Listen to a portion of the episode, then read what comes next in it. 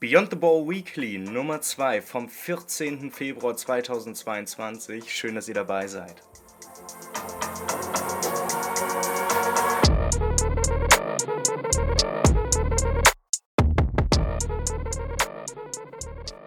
Und damit ein herzliches Willkommen zur zweiten Folge des Beyond the Ball Weekly.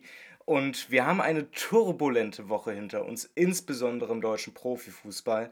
Es gilt über die Gedankenspiele der neuen DFL-Geschäftsführerin zu sprechen. Wir müssen erneut den Blick wieder nach China richten zu den Olympischen Winterspielen, wo eine 15-jährige Eiskunstläuferin des Dopings bezichtigt wird und ausgerechnet aus Russland kommt. Davor aber noch zwei kurze News. Schön, dass ihr dabei seid.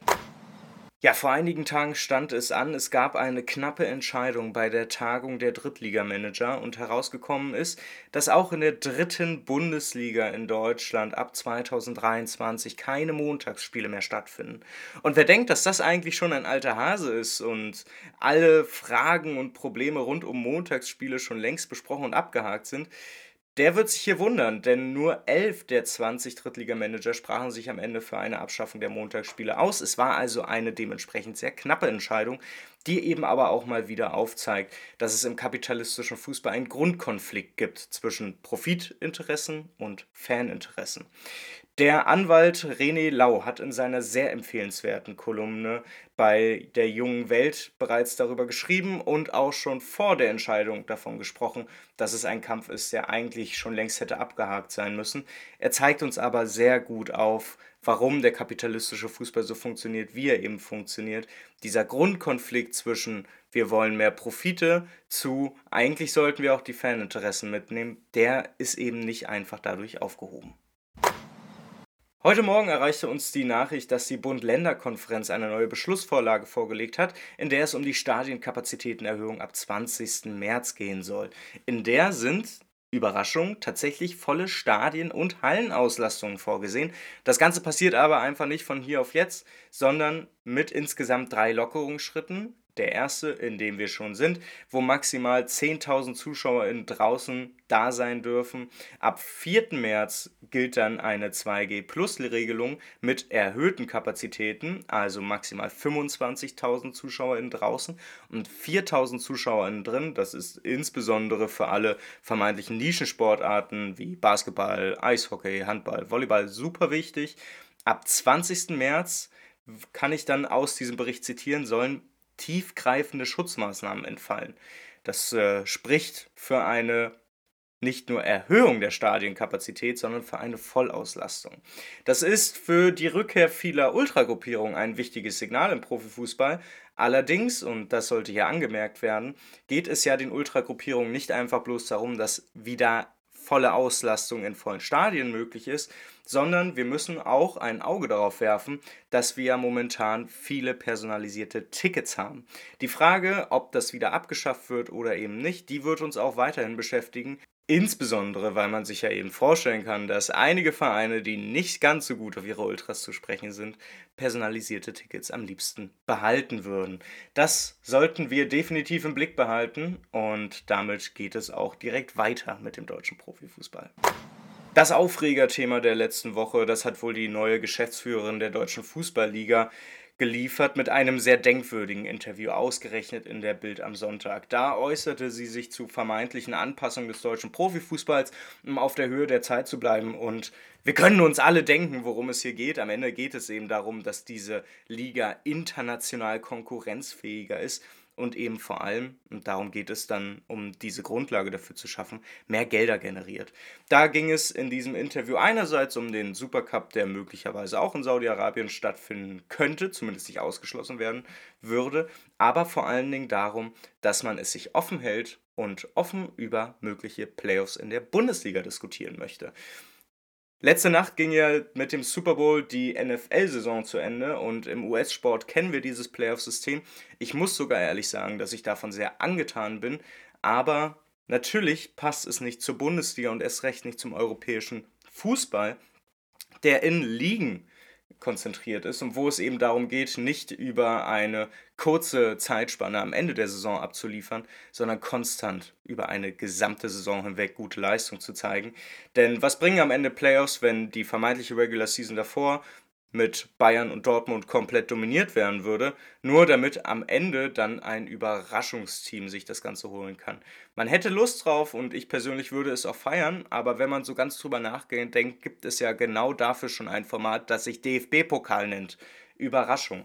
Man möchte sich ein bisschen aufregen bei der ganzen Sache und auch aus einer Marketing-Sicht, die gar nicht so kritisch rangeht, ist das ein katastrophales Interview, weil das große Verkaufsargument der Bundesliga im Ausland ja ist, dass man eine Liga der Fans sei. Das wird damit völlig untergraben und das Thema Nachhaltigkeit zeigt sich mal definitiv als pures Greenwashing der DFL, denn wer Nachhaltigkeit überall sehen möchte, das als Lizenzierungsargument bringt, auch als Kriterium reinbringt, um dann zu sagen, Supercup in Saudi-Arabien, das wäre eine spannende Sache, das ergibt alles vorne und hinten keinen Sinn. Und wir sollten uns nicht davon locken lassen, dass Playoffs möglicherweise im jetzigen System deutlich spannender sein würden und die Bundesliga zu einer attraktiveren Liga machen würden. Aber stellt euch mal vor, selbst euer Verein würde das dann gewinnen Klar, diese Do-or-Die-Games, die machen mega Spaß in den Playoffs. Aber dafür gibt es verdammt nochmal den DFB-Pokal.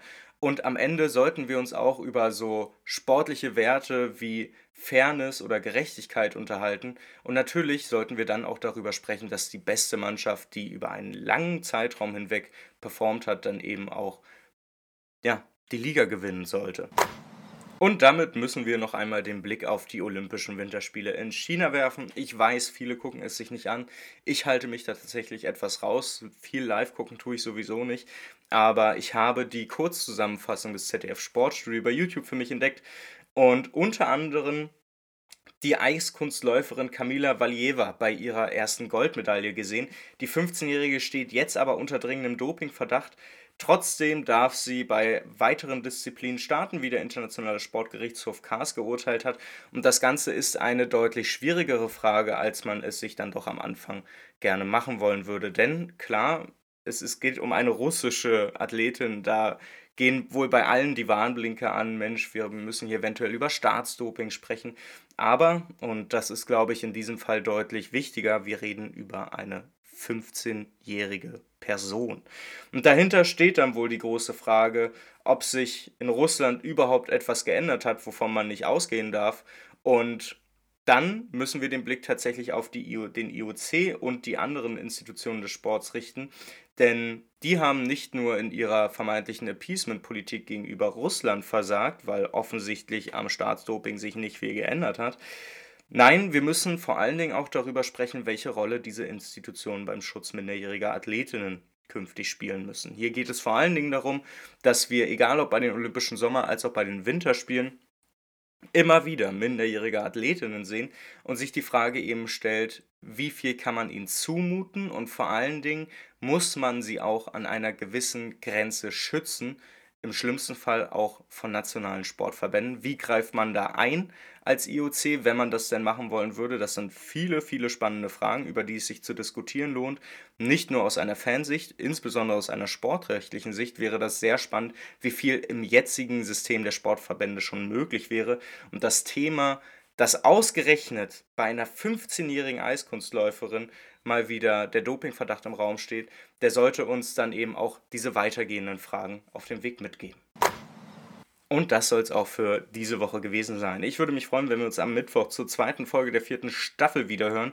Da geht es um Hyperpolitik im Stadion und die Frage, was können organisierte Fans aus Anton Jägers Ansatz einer hyperpolitisierten Gesellschaft lernen und was bedeutet das für ihre Basisarbeit. Ansonsten kann ich immer nur wieder darauf verweisen, wenn ihr mal an die Show Notes guckt, da findet ihr ganz oben einen Link zu meinem ersten Buch. Das kommt im Anfang April 2022 raus, also in wenigen Wochen, heißt Friede den Kurven, Krieg den Verbänden und liefert eine neue kritische Fußballtheorie, die sich insbesondere mit der Rolle der Sportverbände auseinandersetzt und damit an die Themen, die wir heute auch besprochen haben, direkt anschließt. Ich würde mich freuen, wenn ihr das Buch vorbestellt und wenn ihr es natürlich auch weiterempfehlt, denn so theoretisch wie es klingen mag, so liest es sich gar nicht, keine Sorge, ich arbeite es gerade auch rüber bevor es dann endlich in den Druck geht. Das Buch könnt ihr beim Papyrosser Verlag bekommen, wo ihr auch den Link findet. Ihr könnt es aber natürlich auch überall woanders bestellen. Natürlich auch beim kleinen Buchladen nebenan. Ich würde mich sehr darüber freuen. Und in dem Sinne, passt auf euch auf. Wir hören uns nächste Woche wieder. Bleibt gesund. Ciao.